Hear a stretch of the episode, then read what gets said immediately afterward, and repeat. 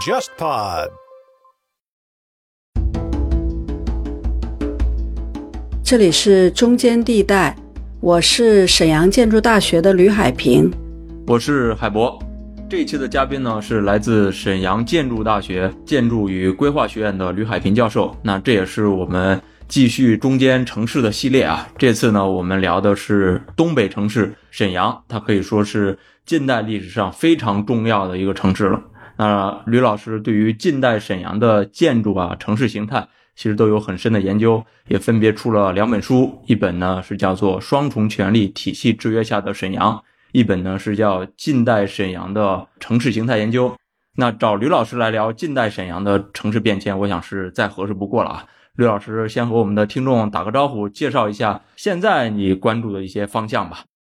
嗯，谢谢海博老师。我现在呢，其实我的主要的研究方向还是基于沈阳或者基于辽宁的东北的近代或者是古代的建筑研究。这是我的基础研究部分，我还其实有一部分，因为我的专业是学建筑学的，我们现在呢还有很多文物保护工程类的项目，所以依据这个文物保护工程类的项目呢，哦还展开一些建筑遗产保护的基础研究和应用基础研究。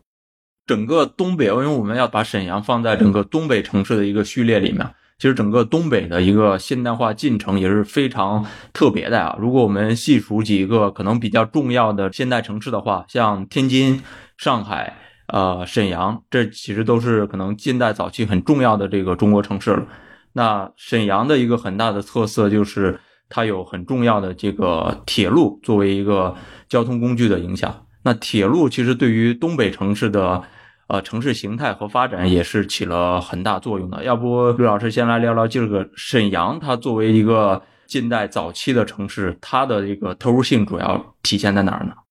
要是谈沈阳的近代城市，其实我们还是要回到沈阳的古代城市。在古代城市里面呢，它并不是我们中原王朝的核心地区，或者是从我们的那个。生活方式以及经济模式来看的话呢，我们更处在一个汉族和少数民族交互的这样的一个地带。这个地带呢，就是它既有中原文化的一些影响，同时呢，它还经常的被少数民族通过各种方式打破。这是我们这个沈阳，它非常有别于中原。一些其他的这个天津、上海这样的一个地方，东北的这个铁路进来呢，也是说是偶然，也不完全是偶然。这个铁路和火车站呢，确实是在近代呢，成为打破这个古代城市的一个很重要的哈一个契机。铁路进到东北以后，呃，就取代了原有的辽河水运。成为这个东北古代向近代转型的一个主要的因素。以火车站呢为中心呢，又形成了日俄的铁路附属地，它变成了一个新的城区。我们原有的这个东北的城市，比如说明代的时候，沈阳叫沈阳中卫城，它其实是一个城市等级不高的这么一个军屯型的、防御型的这样的一个明代的城市。这是他们之间的一个呃很有趣的一个联系哈，就可以想象一下，说原来我们沈阳有一个老城，在城的西侧远远的地方，啊，又出来了一个以铁路为中心、以火车站为中心的叫附属地的铁路附属地的新城，之间呢隔了很长一段时间，这个城市中间的空间才会有了新的城区。嗯，大概沈阳就是这样的一个。状态，嗯，其实我自己对于这个沈阳的印象，我经常听到的两个地方其实也很有意思，就是一个叫西塔，一个叫铁西。其实这两个地名某种程度上就带着您那个书名里面的这种双重性啊。西塔的由来其实就是大清入关之前的盛京老城，它有所谓的这个东西南北，好像这四个地方都有各自的一个那个九弧形的一个塔。然后这个西塔呢，好像就叫这个延寿寺的一个所在的那个地方。嗯，那铁西呢，其实就是一个固定的名词，就是铁路西边嘛。其实它是一个那个满铁铁路重要的一个西边。那西塔呢，一个是古城的遗迹，那铁西呢，一个是一个现代化铁路的产物的西边。所以这两个地名，某种程度上就展现了这个沈阳的这种双重性的特色吧。可能就是往西侧一个发展的一个脉络了。嗯，西塔和铁西都有一个西，这个西其实东和西这个方位你是要有一个立场的，就是嗯嗯呃，你从什么地方看它是西啊，从什么地方看它是东。我们这个西呢，都是以这个老城为认知语境下的一个西，包括就是西塔，它本身呢是。沈阳在皇太极时期营建的叫圣经城，它是一个呃曼陀罗的啊，模仿了曼陀罗。呃，它的形制呢，就是这个老城形制呢是方形的内城。我们的故宫就坐落在这个方形的内城里面。对，沈阳故宫。对，沈阳故宫这个方形的外面呢，就是一个圆形的城墙。围合成的一个外城，在这个外城的四个方向呢，分别有四座喇嘛塔。呃，我不知道您见没见过北京的妙应寺白塔？哦，是那个著名的白塔寺的那个白塔吗？反正差不多吧。那个，但是我们我们都叫北京的妙应寺白塔啊，这我们教材上的我也见过。那个妙应寺白塔现在四周呢都还是胡同，就是老城区的一个部分。他就跟那个一样的，因为他们信这个喇嘛教，所以他做的是这种喇嘛塔。那这个塔呢，就像您说的，有东南西北四个方向都有，不仅有四个塔，而且呢，塔的下面呢还有四个这个佛教的这个寺院。西塔呢，就是那个延寿寺。对，就是藏传佛教嘛，因为他这个满族要跟蒙族联满蒙这个合作嘛，那他们就是信仰这个，对对对，蒙古族也信仰这种那个藏传的佛教。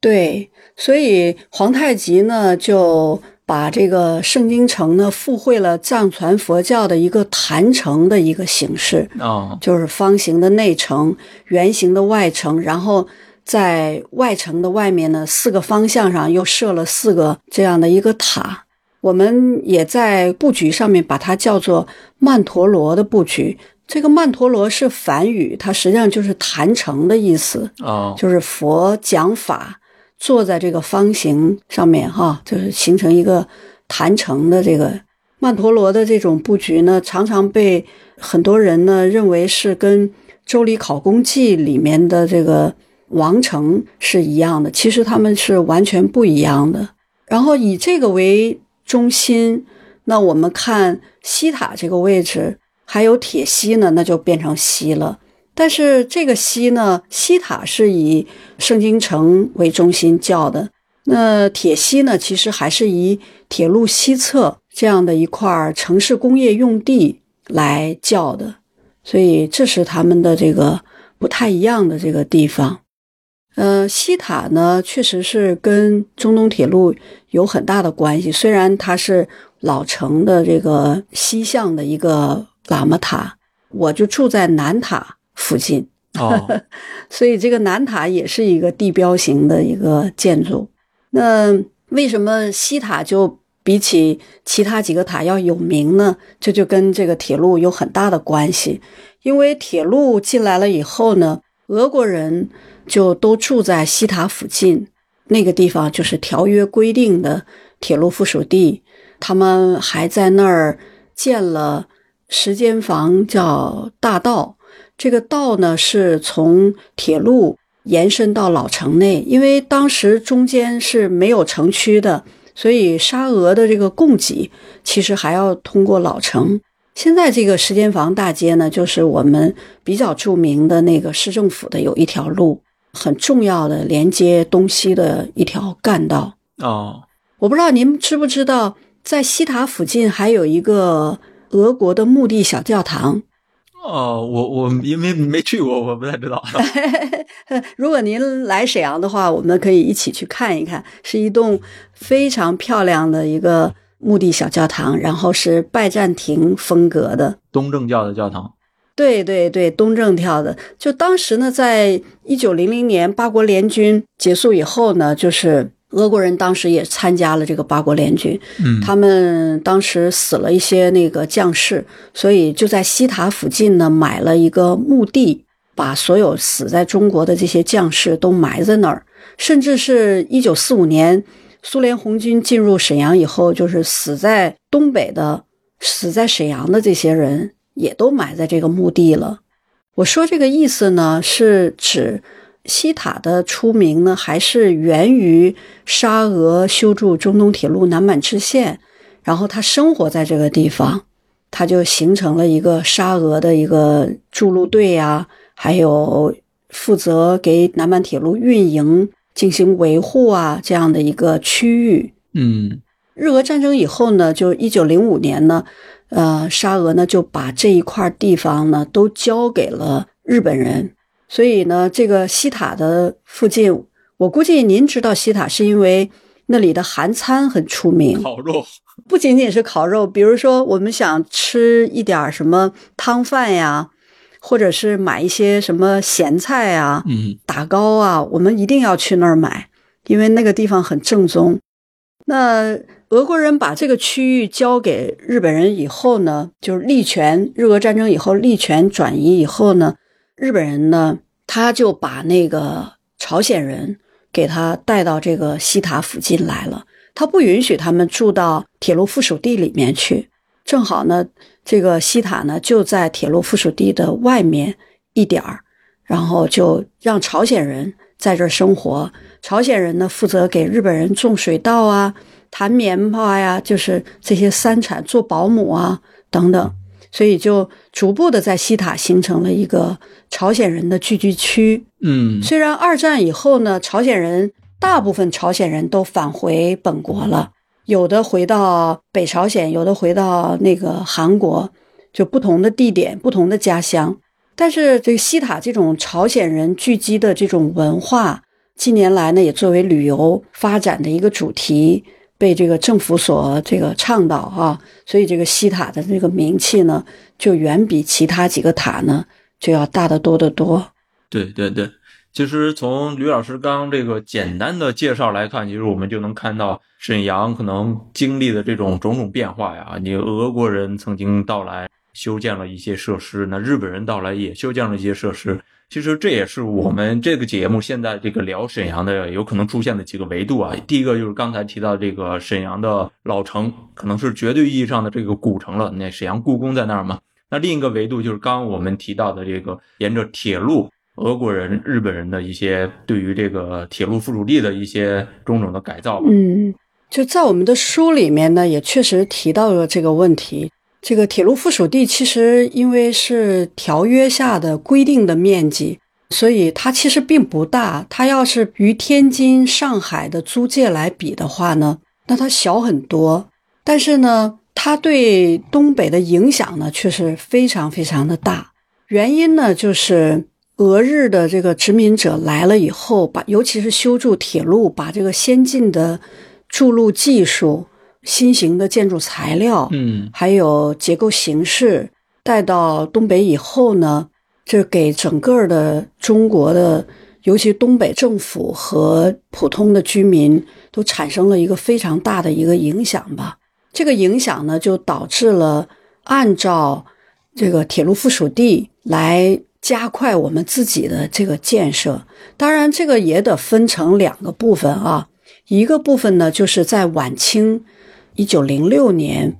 呃，赵尔巽他就按照中美和中日的这个条约，把这个沈阳城就给开放了。当时呢是开放了辽宁的三个城市，一个就是沈阳，一个就是丹东。那个时候当然不叫丹东，叫安东。嗯，然后还有一个呢叫大东沟。这个大东沟现在我们也给它改名了，就是叫东港。那这三个地方。你去看的话，尤其是丹东啊，就是都有那个经纬路，这样的规划的地方、命名的地方呢，我们就把它叫做商埠地。你可以理把商埠地理解为一个现在我们的一个经济开发区，嗯我觉得可以这样来理解。但是它跟租界和附属地在性质上还是要有区别的。租界呢，一般来说是搞这个排外，说我不允许你外国人住到我这个老城里面来，你别到我这儿来住。然后我可以给你划一个区域，你拿钱租，你去住去。当然，这个他租完了以后呢，他还需要进行基础设施的建设。这是天津和上海租界的这个情况。那附属地呢是什么呢？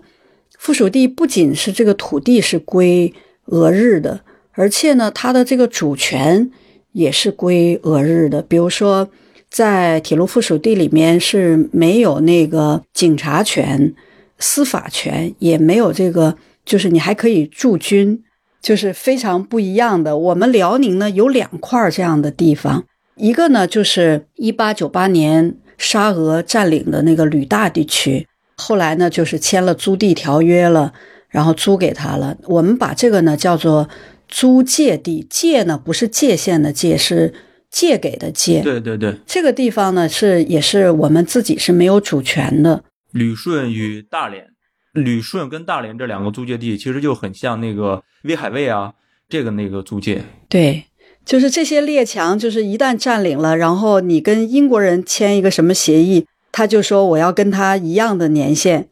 呃，就都延长了，就是只不过二战以后呢，就是，呃，他败了，然后就还给那个中国了。所以在这样的情况下呢，这个附属地呢，就是给了当地的政府一个很大的刺激吧。晚清政府呢，他就是根据条约，他就是宣布沈阳就开埠了，外国人可以来。嗯，但是这个商埠地呢，不是由外国人来进行这个道路系统的，就是基础设施的建设。它是由我们中国政府来进行基础设施的建设，但是呢，它可以租给你。它分了几个区域，一共是四个区域。一个是政界，这个政界呢就是最好的地段，它只能允许大宗的土地进行租借。所以呢，在政界呢，就是只有像奉系军阀的官邸啊。当时那个张作霖呢，他就自己办了一个叫。三奢公司，然后由他呢买大宗的土地，再给他这些兄弟们再去分，所以大家呢就都占了最好的地方了。到了一九一六年，就是张作霖执政的时候，这是一个我们自主营建新城区的一个最快速发展的时期。嗯，张作霖就是他本不想干这些事情。他是属于被日本人追着，如果他不干的话，就日本人就要干，所以他就不得不与日本人关东军进行铁路修筑和军备的竞赛。这样的话呢，它围着这个铁路附属地，在它的西北侧和在老城的东北侧以及老城的东侧，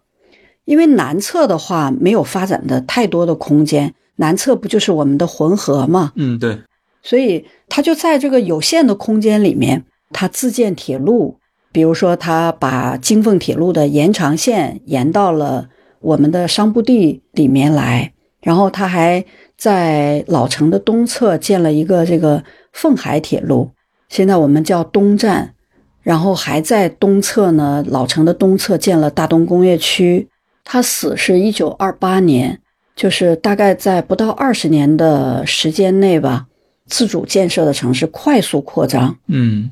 我把这个铁路附属地称为一个样板间，样板间是打着引号的。张作霖怎么建他这些新城呢？他都是看着人家怎么建。比如说，他也建一个圆形的广场，比如说像我们的那个西北工业区哈，现在我们叫惠工广场啊，呃，它也是一个圆形的广场，然后放射性的道路。然后在那个凤海工业区呢，它也是建了一个圆形的广场，把它的塑像也要放在那儿。只不过呢，这个他死的早，凤海工业区呢没建成，就光有一个规划。大东工业区呢相对来说比较朴素一些，因为它毕竟是一个搞这个军事工业的这样的一个区域，它没在搞这种圆形的大广场，嗯就是一个方格网型的城市布局。大概呢，就是在一九三一年之前，伪满洲国成立之前，呃，我们沈阳发展了这样的几个新型的这样的城区。其实刚刚吕老师提到了几个可能大家现在都不太接触到的这种名词啊，一个是所谓的附属地，一个是所谓的这个商埠区。这两个特殊的空间，其实就是伴随着这个铁路而延伸出来的一块专属的给一些呃列强发展的一些一个空间吧。而这个商埠区呢，是晚清政府为了应对铁路的修建而随之而产生的一个产物吧。我对商埠区还是有点印象的，因为我当时在那个济南读书的时候，济南也有一个所谓的老商埠，对这是可能是应对那个德国人修那个交际铁路随之而产生的产物。当时济南那个嗯商埠地的划分，那个道路啊，也是跟这个沈阳很类似，都是经纬线。好像沈阳现在也是这个京街纬路吧，它叫对对吧？都是按照经纬线规划的这种划分的。对，我们这个像天津和上海的这个租界，在我们这儿就没有。我觉得原因是这样的，就是跟我们东北关联性的比较高的列强呢，就是日本和俄国。嗯这个是因为地缘的关系。俄日呢，在近代它是一个后进的资本主义国家，它比起英美法德这些国家，它的这个呃商品的竞争力要弱的很多，成本它也高，所以他们两个的特点就是要靠武力，我要占一个地盘儿，嗯 我要把铁路修过去，不允许其他的这个国家的这个商品进来。同时呢，日本还和俄国他们俩的意图呢不太一样。俄国呢，就是我的目标直指旅顺，因为旅顺距离太平洋更近一些。就是出海口的争夺嘛。嗯对对对，它主要还是意在出海口。这样的话呢，他的这种意愿呢表现出来以后呢，像我们沈阳在沙俄占领的经营铁路的时候，我们叫牟克顿站。这个牟克顿站呀，它只是一个四等的小站，啊就俄国人一共分五等站。一等站，你比如说有两个，一个就是哈尔滨站，一个就是大连站，这是一等站。二等站呢，就一个，就是旅顺站，因为旅顺站是出海口，军港在那个位置。晚清的时候，我们是陪都，对啊、然后在民国的时候，我们是省会城市。但是呢，摩克顿站只是一个四等的小站，它的定位很清楚。那日本人呢，他实际上在甲午战争之前呢，他已经把朝鲜半岛拿下了。他的意向呢，就是东北，因为东北非常富饶，物资极其丰富哈。他实际上他是想通过把这个铁路进来了以后呢，然后他好掠夺资源，嗯输送他的这个国民到这个东北来定居，这是他的两个目标。所以日俄战争以后，他的一个这个铁路建设的一个非常明确的一个一条线，就是安凤线，丹东到沈阳的这条线。那这条线呢，直接跨过鸭绿江，就和他的朝鲜半岛日直的朝鲜半岛，然后还有他的本土就联系在一起了。嗯呃，后来在一九三六年，这个日本人进到关内去以后，他的这个军队的运输就完全是依赖于这一条线，所以沈阳对于日本人来说呢，就变得格外的重要。它基本上是从南到北，从东到西，尤其是到北京，沈阳到北京这条十字线上的沈阳是焦点，是铁路的枢纽。他其实，在伪满洲国的时候，他也想过说，哎，把这个伪满洲国的这个首都定在沈阳。但是后来他还是觉得黑龙江那片地方太大了，就是还是应该找一个靠北一点的城市更好一些。嗯所以，俄日双方的这个后进资本主义国家都觊觎东北的土地，都通过甲午战争、日俄战争来进行和各种条约进行掠夺。但是，他们对沈阳的意向，甚至对东北的意向都不完全一样。对，嗯，从您的讲述当中也可以看出，日俄这两个对于东北的这个定位跟经营可能都会不一样。这可能之后我们会更具体的聊到，可能他们对于这个附属地的经营的发展路线也会产生一些不一样的策略跟政策吧。，对，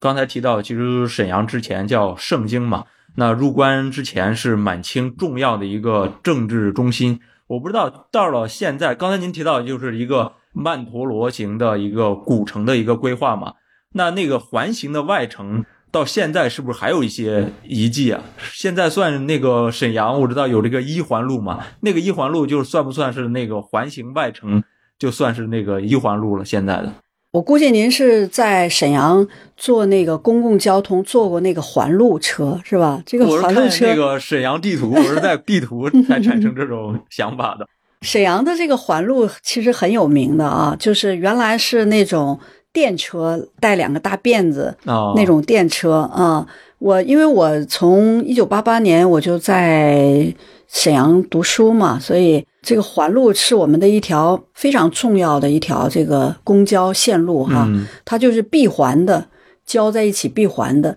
但是您说到的这个，我们现在的这个呃环路呢，和盛京城，就是清代营建的这个盛京城的那个内方外圆的土城那个环城，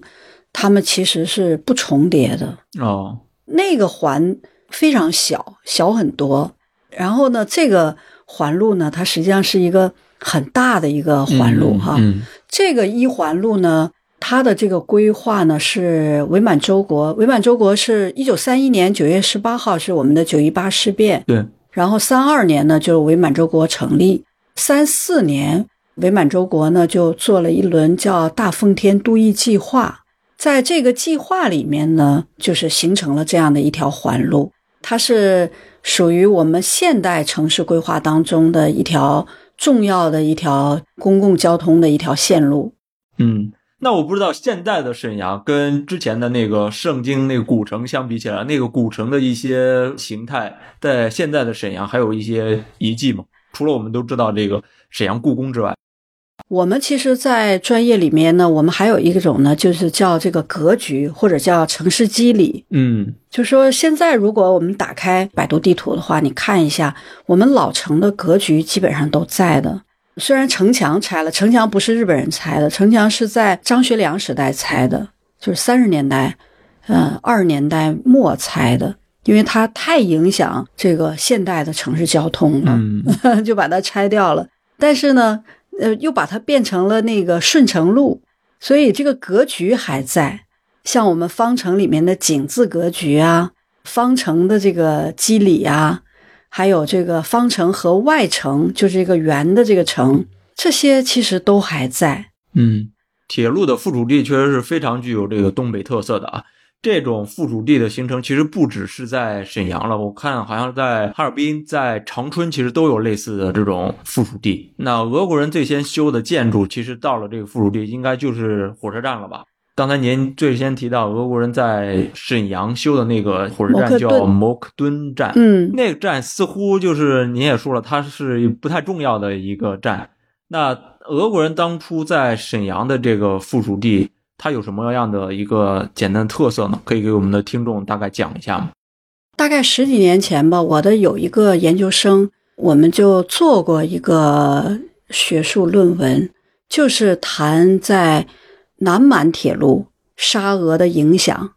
呃，因为其实整个中东铁路就是从 T 字形的哈，就是它实际上是西伯利亚大铁路的一个中国部分。我们就分成那个干线和支线。干线呢，就是东西向的，从满洲里到绥芬河，中间节点呢就是哈尔滨。然后呢，从哈尔滨呢南北向的呢到旅顺，这个就叫支线。然后我们在长春那个位置呢，我们就分一个北满，一个南满。学术界呢，长期以来呢，就是特别重视北满俄国人的影响，因为他们的影响确实也久，尤其有哈尔滨。嗯但是对，实际上南满呢，俄国人也有很大的影响。这个影响呢，不一定表现在沈阳，但是在旅顺、大连都是很大的影响啊。就是后来就是我就让他写了一个硕士论文。他虽然在南满的半殖民和殖民的时间不太长，也有十多年。那我们就发现呢，像沈阳这样的他不太在意的这些地方，他没有规划，但是他有布局。我把我最重要的这些建筑物，比如说摩克顿火车站，比如说我的水塔、我的仓库等等，就这些东西啊，他最在意的。甚至是一些交换的市场，嗯，还有俄国人的俱乐部，就这些它实用型的这些建筑，没有任何规划的，就分布在铁路的两侧，没有规划，甚至没有基础设施的建设。比如说下雪天了啊，下雨了，那就很泥泞，但是他也他就建个房子，他就用，也你也可以认为他没有钱，但是他还要在这个地方生存。可是他呢，到了大连，他就不这样做了。在哈尔滨和大连，那他就是先投入规划，并且这个规划都是从呃圣彼得堡做好了以后拿过来的。在圣彼得堡呢，应该有大量的针对中国的在近代的就东北的这些建设的档案和资料。比如说刚才我跟您提到的沙俄的那个小教堂，西塔的小教堂，那个呢，就是从俄国。直接有一位建筑设计特别好的一个大工，直接画好的渲染图，然后拿到东北来，然后再从哈尔滨派一个那个中东铁路的一个工程师，嗯，然后再找一个什么那个施工队的，然后一起过来就建起来了。那他当时没有施工图，他就是那个大工画的那个呃效果图，然后就建起来了。它是重要的，它是这样来做的。然后不重要的，那它就连基础设施也没有。那日本人来了以后呢，就完全是先开始一个铁路附属地的一个城市规划，然后你就开始做基础设施。有趣的是呢，就是一九零六年日俄战争结束以后，日俄力权交接以后，在零六到一六年这个时间节点呢，正好是铁路附属地建设的时候。就是他通过日本人通过十年，就完全把铁路附属地建得像模像样的，就完全是一个新城的一个状态，并且是一个现代化的一个城市的状态。商埠地呢，就是晚清的这个自开商埠的，就是我说的经济开发区，呵 就是现类比现在的经济开发区。它呢，当时也是零六年开埠的，宣布开埠的呢，就是当时的盛京将军赵尔巽。我们沈阳还有赵尔巽的公馆，是一个四合院，也是那个时候开始建设。就是你对比一下，你可以从商埠地的报告书和商埠地的这个鱼鳞图，你再对比一下铁路附属地，你就可以看到当时晚清政府和日本人在建设速度和规划以及城市基础设施建设上的这种极大的这种差异。嗯嗯。刚您提到，就是日俄战争之后，日本继承了俄国人在东北的一个权益嘛？那日本人也开始去经营那个附属地这片区域。可能最先建设的还是特别明显的一个，就是它的火车站嘛。日本的那个奉天驿的火车站，就是现在的沈阳站嘛。日本的那个奉天驿车站跟俄国人的那个摩克敦站，是不是有很大的一个区别呀？您刚说他那个对于附属地的规划呀、设计，就像一个新城一样。其实最大的一个景观上的改变，就是这个车站，首先是很不一样的一个建筑。嗯，这两者之间有什么区别呢？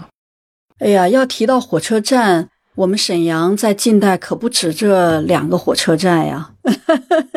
我们沈阳近代的城市和火车站那是息息相关的。呃，除了刚才您提到的，就是两个殖民者的火车站，一个是摩克顿火车站，一个是那个呃奉天驿哈。我们还有自主建设的，就是京凤铁路的东端点，也在我们沈阳哈，就是我们叫奉天站也好，叫京凤总站。我们还有一个火车站呢，是刚才咱们提到的，也是张作霖时代。建的这个凤海铁路，它的那个凤海站，我们现在把它叫做沈阳东站，也都还发挥着这个运输的作用。剩下的都是一些那个专用线啊，引出来的专用线。所以，我们沈阳呢，大概就是主要的火车站就有四个，并且它的等级都非常高。像京凤总站的奉天站呢是特等站，就是跟北京的正阳门火车站是一个级别的。现在正阳门火车站不是变成博物馆了吗？咱们那个京凤总站的这个奉天站是呃作为铁路局的办公大楼了。但是奉天驿和牟克顿站，一个是俄国人建的，一个是日本人建的，他们俩的建造时间大概差了十年。所以日本人在一九零六年来了以后呢，他还是用那个牟克顿站。这个牟克顿呢，就是满语圣经的意思。那牟克顿站，我们这些年呢也有过一些俄国人的这个建的这些呃文物保护的工程项目，所以就是对比了奉天驿，我们也发现了他们有一些设计上的不同哈。就是俄国人呢，他还是喜欢把那个俄国人自己的民间建筑风格和这个圣彼得堡流行的俄国的文艺复兴风格。以及在二十世纪初，他们从法国借鉴来的那个新艺术运动风格，把这些风格他们拿过来。他们还特别重视的是，就是宗教建筑，就是本国的东正教建筑的这个建筑风格。它的东正教建筑风格呢，都是拜占庭风格的啊，所以我们沈阳呢，竟然还有拜占庭风格的这个沙俄的建筑，跟这个就有关系。那比较起日本人来呢，俄国人的对这个建筑风格来说，它的民族形式，它更有自信心。就它基本上都采用的是跟它俄国有关的，呃，当然它有一个特例，就是哈尔滨的那个火车站，它是用的是法国当时流行的新艺术运动的风格。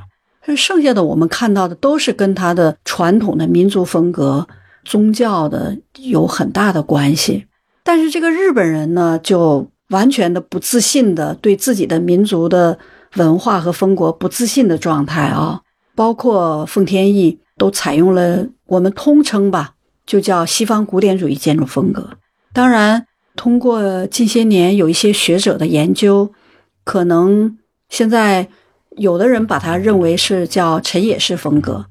有的人认为呢是安妮女王风格，但是。我看呢，它其实还有一些这个巴洛克的风格，所以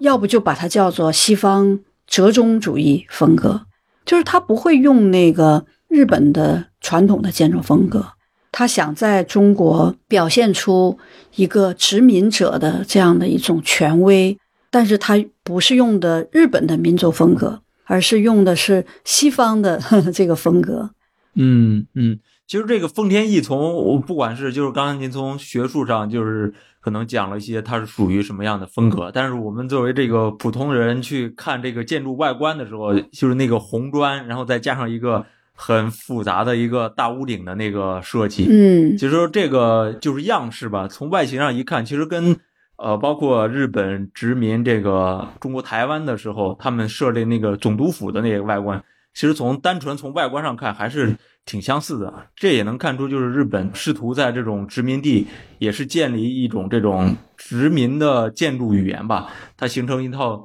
统一的这个殖民话语的这个建筑风格吧。对对对，这个看法确实是这样。这样的话，就把我们的这个视野就一下子又拉到台湾哈，因为甲午战争以后呢，那个本来是要把辽东半岛和台湾都割给日本的，但是因为俄国的三国还辽。干预台湾割了，辽东半岛就没割。但是呢，就把这个筑路权，因为这个事儿就把筑路权给了俄国人，所以俄国人才会把中东铁路修到我们那个东北来，就这么一个关系。您刚才说的台湾和东北的关系确实有，甚至台湾是早于我们被日本殖民。在日俄战争以后，日本人占了这个铁路附属地以后呢，哎，他就马上的就是日本政府就把那个在台湾的一些政治家干活的这些人就派到东北来了。呃，您说到的台湾的总督府，台湾总督府的建造的时间其实跟奉天驿是非常接近的，它是一九二一二年到一九一九年，我们奉天驿是一九一零年建成的。比它还要早一点儿。建造这些建筑的时候呢，其实都是由日本的像那个大藏省啊、内务省啊、法务省啊这些职能部门派下来的。呃，也是由这些职能部门来，就给钱来建。每一个那个部门呢，都有自己的职业的建筑师。然后这些建筑师呢，都是受到过建筑学的高等教育，然后才去做的这些设计。所以他们有一个统一的风格，这个是非常好理解的。但也确实是。要在殖民地表现出这个宗主国大国的这样的一个气派和权威来。其实从日本在整个东北的这种经营，包括它的建筑风格上来看，都是类似的，像奉天翼这种，就是大屋顶啊、红砖啊，特别古典主义的那种风格吧。对，没错，基本上都是这类风格。只不过建筑的功能啊、体量啊，或者是说穹顶放在哪儿啊。呃，另外在建筑材料上有一些差异啊，就是这样的。刚您提到了，就是特别是零六年，一九零六到一九一六这十年期间，可能是呃日本对于整个呃附属地是建设比较快、迅速的一段时期。可能我们刚刚提到的那个商部区对比下来，就是非常缓慢的一个进程了。自从这个盛京将军赵尔巽宣布这个开埠之后。它整个前十年的这种发展还是比较缓慢的，但是到了可能张作霖父子、张作霖时期，对于这个商埠区的经营，是不是就因为在这种日本这种压力的竞争之下，它会有一些策略上的改变，或者有一些新的呃布局上的改变呢？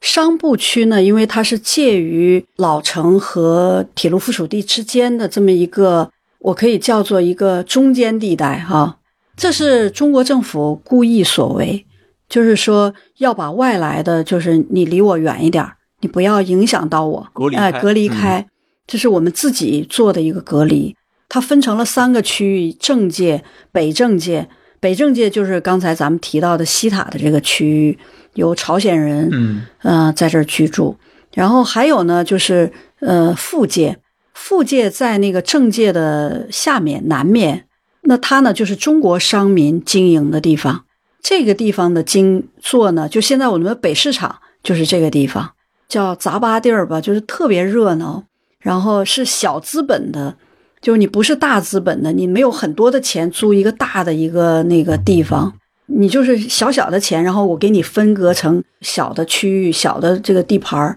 然后你可以租。它是这样的，所以那个附界呢，就规划了一个八卦街。一听八卦就是跟中国的这个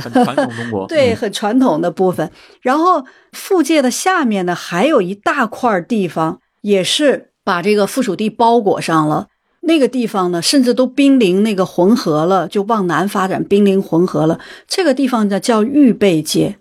所谓的预备界呢，就是我们现在可以把它再翻译一下，叫规划的预留用地。但是呢，我们政府实在没有钱。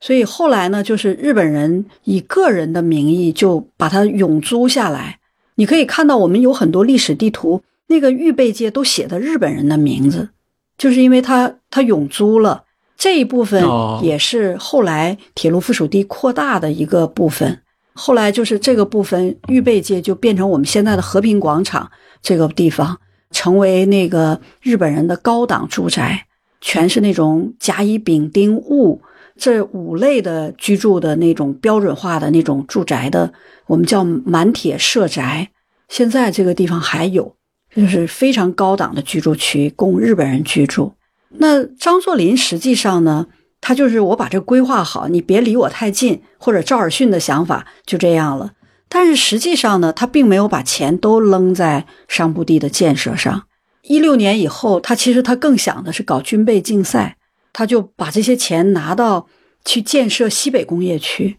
建设凤海工业区，建设铁路。他不修了两条那个东干线、西干线的铁路吗？还有就是大东工业区，他就干这个事儿去了。所以这是他的目标，通过这个来搞这个铁路竞争，然后通过大东区呢来搞工业竞争或者是军备竞争。其实商埠地都还是停滞的状态，并没有像我们想象当中的那样建设的完整吧。在一九二零年代，其实因为奉系在东北成立了这个东三省交通委员会嘛，嗯刚您提到，它其实在开始修建这个东干线，就是黑河到大虎山，然后西干线是海林到这个沈阳，这个叫凤海铁路吧。其实还有一条所谓京凤铁路嘛。其实这几条铁路的修建，就从你从地图上就可以看出啊，其实对于这个满铁大有这个就是包围之势啊，互相竞争的这种感觉吧。特别是这几条铁路的发展之后，是不是对于沈阳城市形态的外扩，其实产生了很大的影响？就沈阳可能变得更更大了一些，它的沈阳城市形态空间上更能向外延展一些了。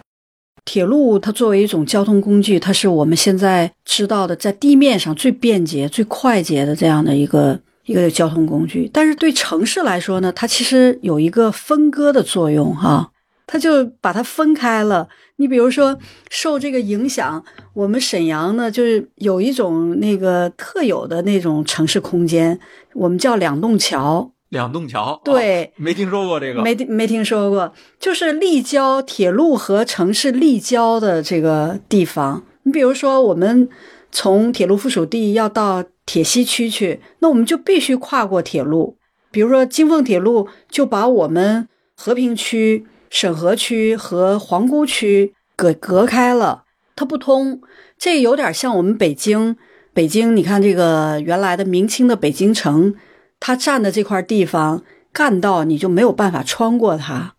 对吧？你就造成了这种南北和东西在有一个区域里面你是过不去的，你得绕。那铁路也也有这个问题，它进来了以后，尤其我们那个城市扩张了以后，就是形成一种特殊的城市空间，就是铁路和城市需要有一个立交，在那修个桥，我们就叫南两栋桥、北两栋桥，就是类似这样的叫法，然后也会造成啊，呃交通的这个不便这样的一个问题吧。因为现在铁路都是封闭的哈，尤其是现在的中东铁路南满支线，现在也是我们那个高铁的一个主干线。那铁路封闭以后，就是我们这个很多城区就被划开了，它有很多那个地带哈。这个地带吧，其实对城市空间的那种灰空间形成也很有趣，就它也很有很多空白的地方。你比如说，我有些同学，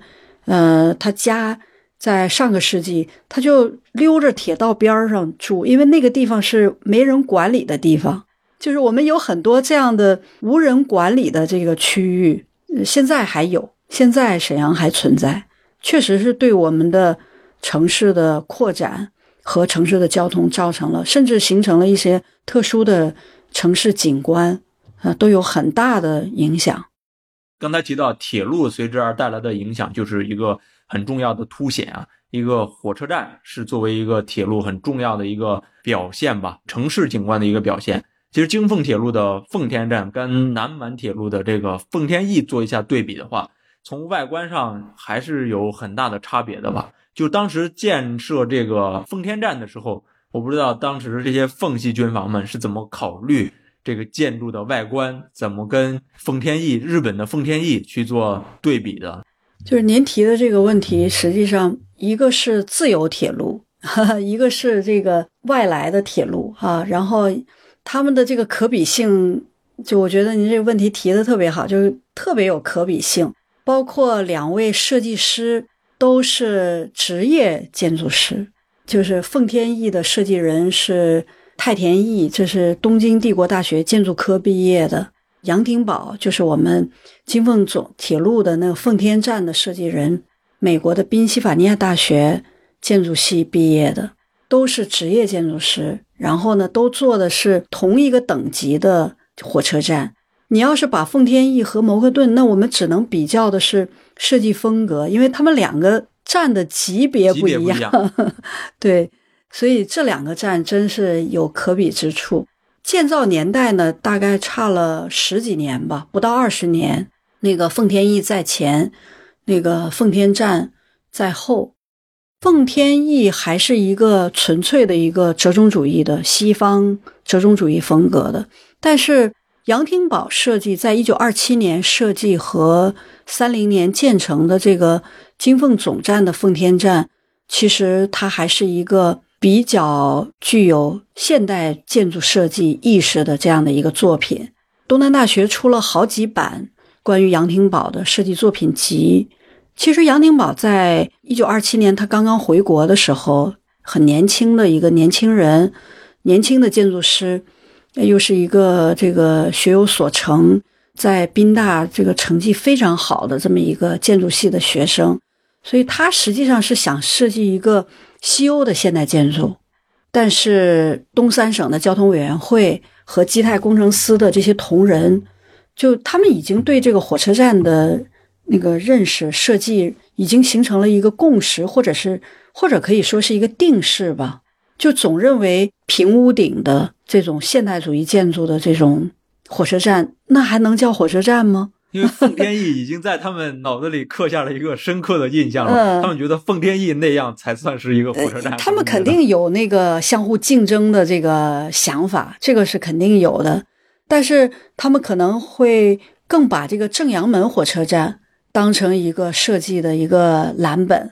模板。所以你看，正阳门有一个弧形的一个形式，哈。那那个杨廷宝是一个情商、智商都非常高的这么一个设计师。他听了这个意见以后呢，他就做了一个优化。他把这个奉天站的中央部分做了一个很大的筒形拱，两侧呢对称布局，两侧都做的平屋顶。因为我们是搞建筑学专业的，所以研究建筑史，我们都有一个认识哈，就说平屋顶是一个重要的现代建筑的一个标识。而你看那个奉天翼呢，它还是坡屋顶。就说，从这一点上，过了十七年，不到二十年，哈，就是杨廷宝这个作品呢，还是回应了这个时代的发展。我觉得这是他很伟大的这个地方，哈。呃，然后同时呢，这个设计做得非常的漂亮。要是您看到那个老沙里宁在芬兰做的赫尔辛基火车站，那个就是受到那个新术运动的影响。老沙里宁的儿子小沙里宁在美国是著名的建筑师，是吧？这父子俩都是很著名的建筑师。老沙里宁的那个赫尔辛基火车站，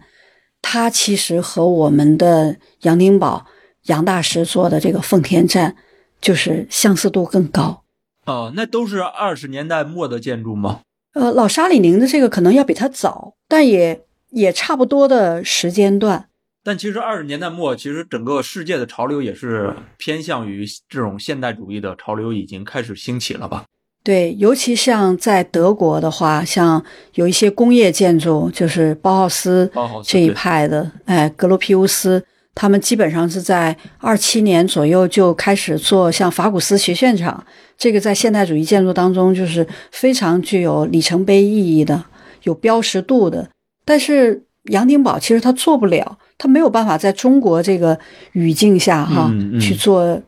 那样一个，但是我是觉得他的简约的模式，然后用那个平屋顶来代替坡屋顶，这个就已经非常说明他的这个建筑意识、建筑观，嗯嗯，建筑观了。其实这个杨廷宝不只设在这个东北。包括沈阳，不止设计了这一个这个火车站，其实有很多就是建筑都是经过他之手设计的。嗯，这个原因是因为什么呢？是因为当时这个中国的建筑师比较这种海归的建筑师比较贫乏嘛？嗯，他才能产生这么多的建筑经他之手。比如说像您书里提到这个东北大学，有很多建筑也是他设计的。嗯嗯嗯，当时一个刚刚回国的年轻人，为什么能够接到如此多的项目？做出这么多的建筑来呢？没错，没错，这个这个问题问的也是非常好。杨廷宝一九二七年回到中国以后呢，他实际上就是在天津的基泰工程师做建筑师。他大概在东北从一九二七年一直到一九三一年九一八事变，就是做了七个项目，包括您说的。东北大学旧址，我得加一个旧址啊，对对对，因为那个现在也有一个学校叫东北大学嘛。东北大学的旧址就是现在我们的省政府大院儿，是由杨廷宝规划的校园，然后又做的几个重要的建筑物，比如说图书馆、风雨操场，都是红砖的建筑哈。当然，这个得提醒一下，就这个红砖不是日本人的红砖，是我们杜仲远的兆新窑业公司生产的红砖。嗯当然，这个技术还是来源于日本，因为杜仲远就是留日的知识分子吧。那还有就是我们现在帅府里面的红楼群，张学良主政的时候，他觉得他弟弟们都长大了，然后他也当家了，所以他要给他的弟弟们都一人建一个楼。所以这个时候的红楼群也都是杨廷宝做的这个设计，当然没用上，就最后就九一八事变了。呃，杨廷宝就是他在沈阳的这一系列的这几年一系列的建筑项目，我觉得说明了一个问题哈，东北的建设量实在是太大了，嗯，实在是非常多。嗯工程很多，尤其是大型的工程哈。还有一个呢，就是呃，一九二八年呢，就是老张去世了，老张死了，被炸死了。呃，小张呢很欣赏杨廷宝。其实我们的搞设计的人，就是特别需要有一个金主啊 一个好的甲特别方。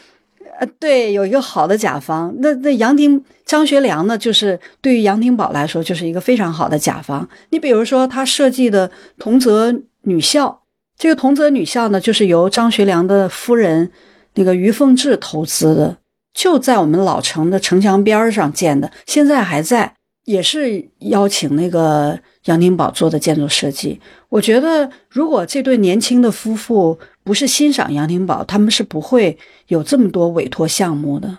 所以这是好几方面吧。同期的呢，还有梁思成、童俊这些人也在沈阳，这几个人在大学里教书，嗯然后杨廷宝在做建筑设计。呃，那如果要是没有，我畅想一下哈，如果没有那个九一八事变的话，那我们沈阳可就了不得了，全是杨大师的建筑作品。我是觉得杨廷宝在国内，在沈阳这个属于他的职业生涯的起点哈、就是做的非常的漂亮。现在这些建筑都非常好，无论从设计啊还是什么的，都很有影响。嗯，对了，我还想提杨廷宝之外的一个影响。我们沈阳啊，海城有个海城同泽中学，这个也是张学良，因为张学良就是海城人嘛，也是张学良投资的，大概建于一九二七年左右。他这个房子建在海城的那个城郊，在一九七六年的海城大地震八级的震八度震级吧，两层楼的教学楼和大礼堂毫发无损。哦，所以我们也好好的研究了一下这个建筑群，我们就发现呢，它就是和那个杨廷宝的这些建筑风格很像，但是呢，没有显示说这就是杨廷宝的做的设计。我现在怀疑呢，是通过这个同泽中学、同泽女校，然后介绍可能基泰的不太知名的建筑师，或者照仿照的这个我们那个同泽女校做的设计。当然，那个呃，它的构造做法做得非常好，所以呢，它那个八级的强震都对它都毫发无损。嗯，现在还保留着，还作为一个学校在用着。嗯，刚您提到，就是杨丁宝是从天津到的沈阳嘛？那其实我去过天津几次啊，在五大道上也看到过很多用红砖做的这种建筑。那我想，因为奉系控制了整个中国的北方嘛，那天津也是他们的后花园了。在沈阳跟天津之间，这种建筑风格上有没有一些类似的关联呢？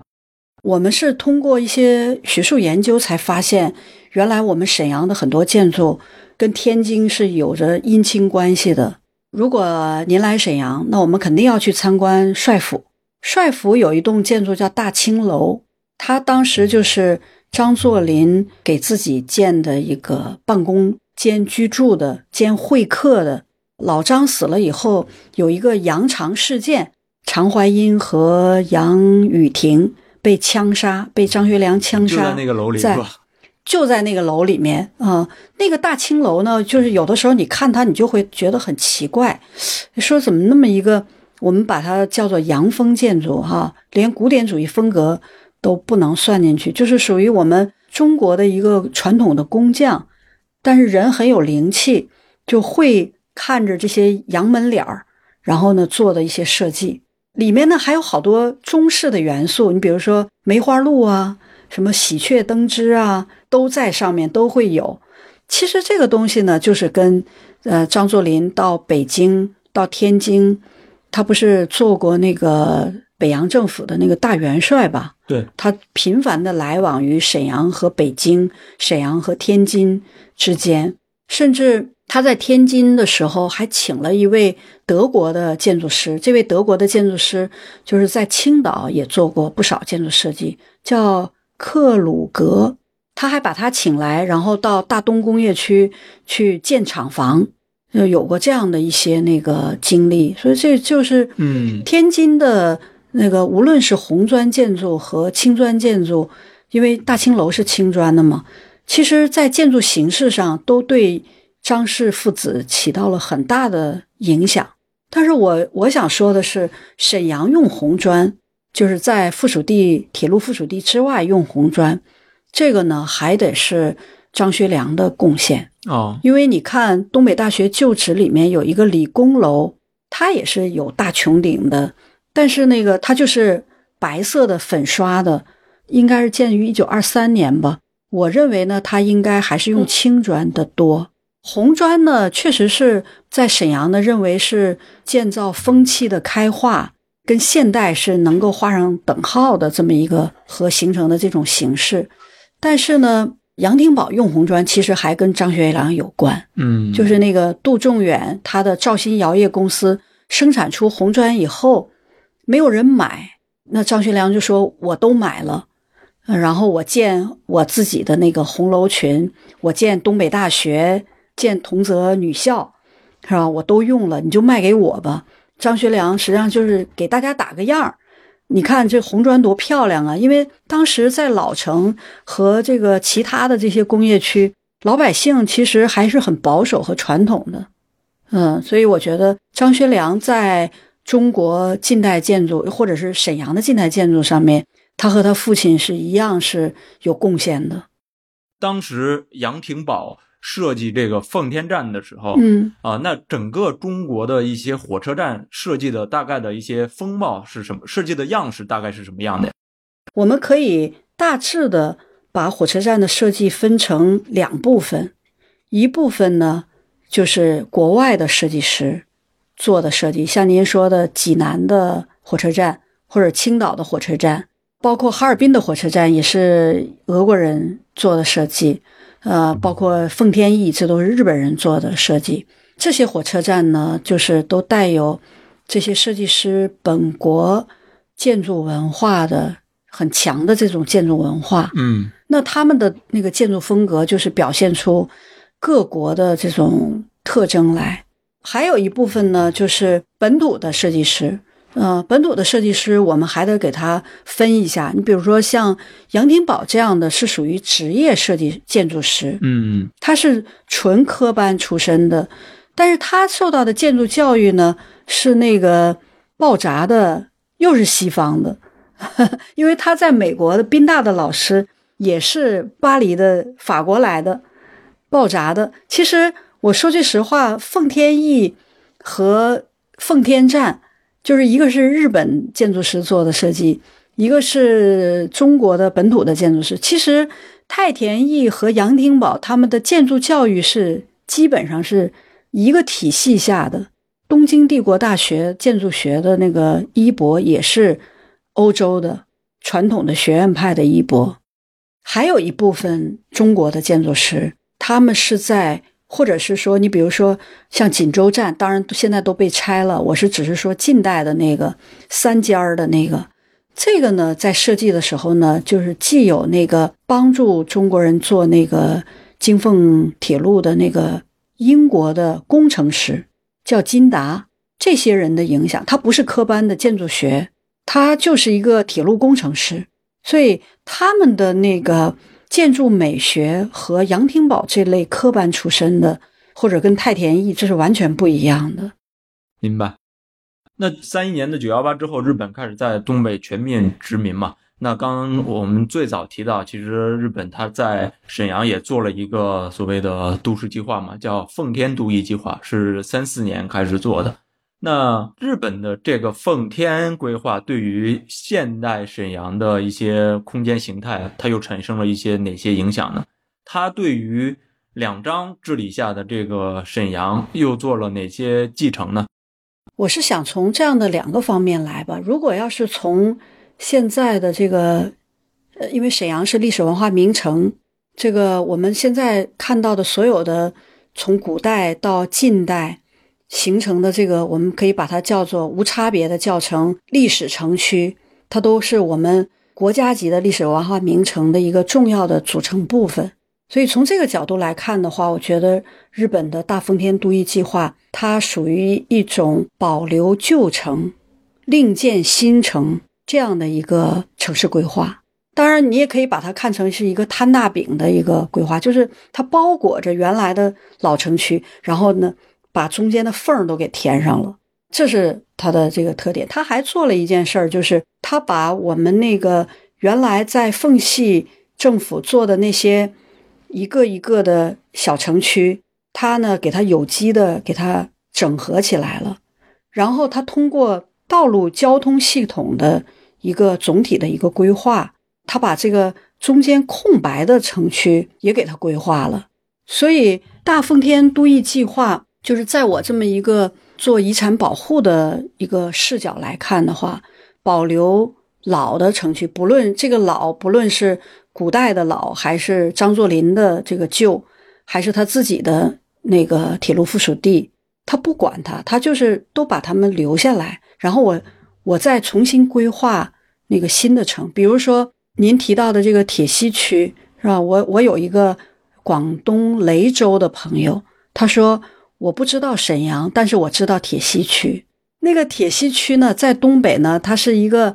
非常普遍的现象，就是你比如说到鞍山去了，它也有个铁西区。在我看来呢，铁西区前面要加一个城市名的，嗯嗯，不是说你说铁西区就一定指铁西，这指沈阳。我们也有铁西，呃，那个鞍山呢更有意思的是，它还有铁东区。我们说沈阳的这个铁西区，就正好就是大奉天都邑计划里面的增加的部分。嗯，它新建的这个城区部分，因为原来这一部分是完全是没有城市建设的啊，所以他就做了一个这样的事情。当然，自己的钱不会给别人花，所以他把铁路附属地在原有的基础上，他又扩展，他向南扩展了。嗯，变成了他的一个条件非常好的一个居住区。解放以后，我们的几任省长就都住在那个和平广场周边，他那个甲等住宅里面。他把那个不同等级的住宅用甲乙丙丁戊来划分。哦，比如说戊类呢，就是公寓型的，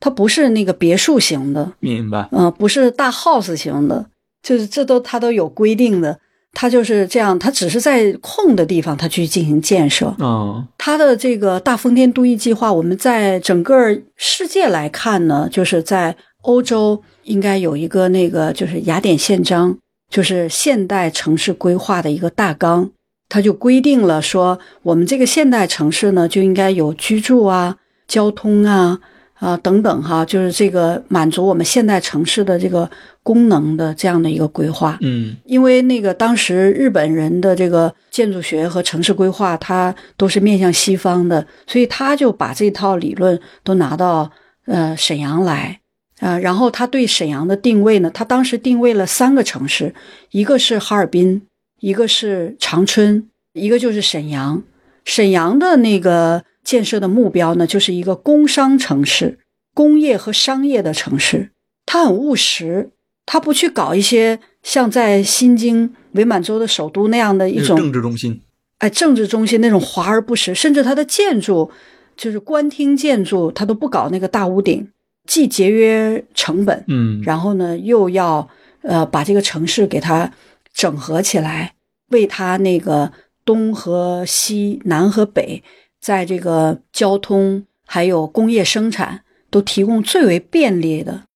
他还有一件事儿呢，就是他把这个城市啊往南发展了，就是南边就是我们的浑河呀。这个往南发发展以后呢，比如说我住的地方就离浑河很近，我就住的南塔这个位置。那原来呢都是郊区，就但是我离浑河非常近。那这个他这个做法呢，就是有两个，一个呢就是他把那个水系连起来了，他通过浑河做了一个运河体系。这个运河体系呢，就是从浑河到北边的运河北运河，然后还做了一个在铁西区的运河。就现在我们叫魏公明渠这个地方，那他做这个的目的呢，就是通过水运把这些生产物资从南到北，再到西，整个的给它联系起来。水运是最便宜的一种方式。那往南发展以后呢，就为我们现在跨过浑河做浑南新区，其实也是创造了一种条件。嗯，但是它也有问题。就是说，它就不管老城区和东部城区，它就花钱就少，它不怎么太管。这个原因是不是也跟它这种设计是有关系的？你看，它是往西发展，日本本土的居民可能都会住在这个铁西或者是附属地那片区域，可能更外围的是他像当时殖民地的一些居民，像朝鲜人会住在附属地的边缘地带。那更往城市的东边的区域，可能就是当时中国人的一个居住区。中国人，但中国人居住区他就不做这种更新或者发展嘛，他在可能更多的不往这方面去考虑了。对他不投资，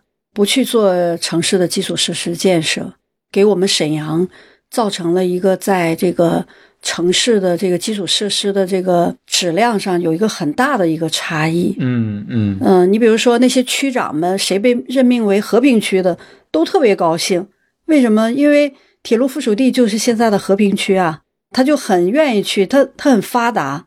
而大东区这些地方就相对来说就要落后一些。嗯嗯，城市的风貌也完全不同。嗯。嗯，那到了四九之后，因为东北是重要的这个工业基地嘛，也是工业的重心。嗯，那它原本有很好的这个基础建设的条件。对，但是对于整个中国来说，其实有带来了一套这个新的规划的范式嘛，就是苏联的这种城市规划的影响。嗯，特别是在长春就设计了规划了这个长春一期啊。那我不知道对于沈阳来说，嗯，像苏联的这套。城市规划形式对于沈阳这座城市来说带来了什么样的影响呢？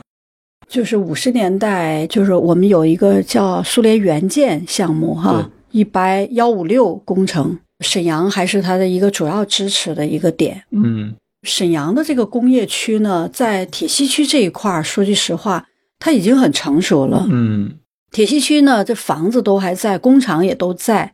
呃，尤其是当时日本的很多的那个。各种公司，像什么麒麟品酒厂啊等等啊，就是这种大型的公司都在。嗯，所以你只要把设备放进去就可以运转，它不需要太怎么样的进行规划和建设，它已经有规划建设，厂房、道路都有是吧？对，但在当时的中国的那个经济条件下，也不需要再进行扩展，所以呢，它只能是以一种更新的方式，比如说在铁西区建设大路的。北边呢就是工业区，然后建设大路的西侧，呃，那个南侧呢就是居住区。这个居住区呢，他就把他的那个苏式的那套低密度的合院式的那个三层的住宅就引入来了。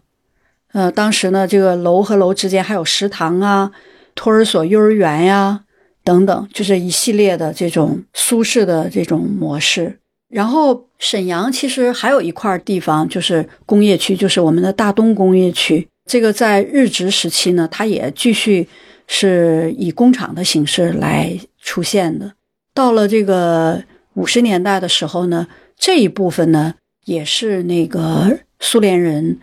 把他的那个住宅也是放到了这个像黎明的工厂的附近。也是体现出社会主义的那种先进性，嗯，哎，都是给像劳模呀、干部呀、工人住宅、工人住宅，那是有抽水马桶的，有自己家的那个厨房的，就是很先进的这种状态。这就可能是苏式的范式带来的一些影响。那我不知道现代沈阳城市它算是一个多中心的城市吗？在我看来，我们又还是回到近代这个城市哈。嗯嗯这近代这个城市，就今天我们谈到的这个主题，它也是我的我们的研究对象。那我觉得它还是一个摊大饼的一个，这是这是很多城市的一个，比如说北京就是个摊大饼的城市。对，原来的中心就是老城，原来的中心就是铁路附属地，然后呢，在不断的在摊大饼，在往外扩。我觉得这个最中心的还是我们的老城，因为这个日本人也是有共识的。九一八事变之前，他非常注意他们和老城的关系，甚至就在故宫的旁边修了一栋叫满铁奉天宫所，看上去就是一个大屋顶的一个琉璃瓦的建筑，多层的一个建筑。你以为它和我们的故宫，或者是和我们的这个某些近代建筑是有关联的？实际上，它就是日本人在这里结交中国的呃达官权贵。然后还有呢，有事儿了，跟奉系政府或者是赵尔巽的这个圣经将军尽快的进行沟通联系的这么一个社交场所。所以，如果从这一点，从日本人的这个眼光来看的话，我觉得我们的这个近代的整个的共识性这个状态下看到的这个城市，其实还是以我们的老城为中心。当然，随着九一八事变以后。呃，这个老城中心衰落了，但是别忘了，我们的人多呀，你要解决的事物多呀，所以你这个这个老城作为中心，它是改变不了的。我们的人数是碾压那个日本人的人数的。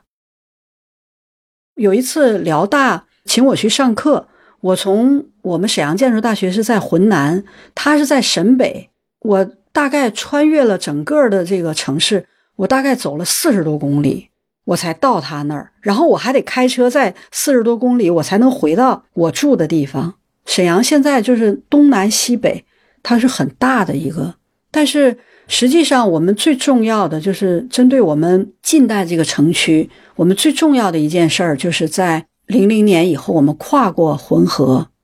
因为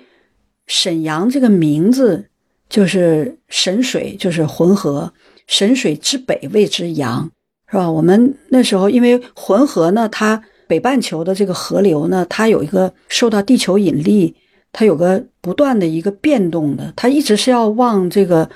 南走的。就是我们现在居住的这个沈水之阳，实际上是一个河流的一个迁移过了的地方，它是没有水患的。而这个浑河呢，我们现在是把它修上二环路啊，我们给它修上人为的给它固定了，所以我们才会在浑河的南岸，就是另建新城。我们现在的这个浑南新城，又是包括我们的市政府都搬到浑南这个新城来了，就跨过浑河了。我们以老城和近代城市为核心的这个历史城区，我们现在其实。不仅我们自己的城区在不断的保护和更新，还要向边界持续的在发展，这就是我们的大沈阳，非常大的沈阳。嗯，好，那这一期就非常感谢吕老师做客中间地带，给我们介绍了近代沈阳的一个城市演变，沈阳的这种。双重性也是在东北非常独特的呀，整个中国的城市里面也是非常独特的。之后呢，中间城市这个系列争取再多做一些东北城市的内容。那我们这期就到这儿，再见。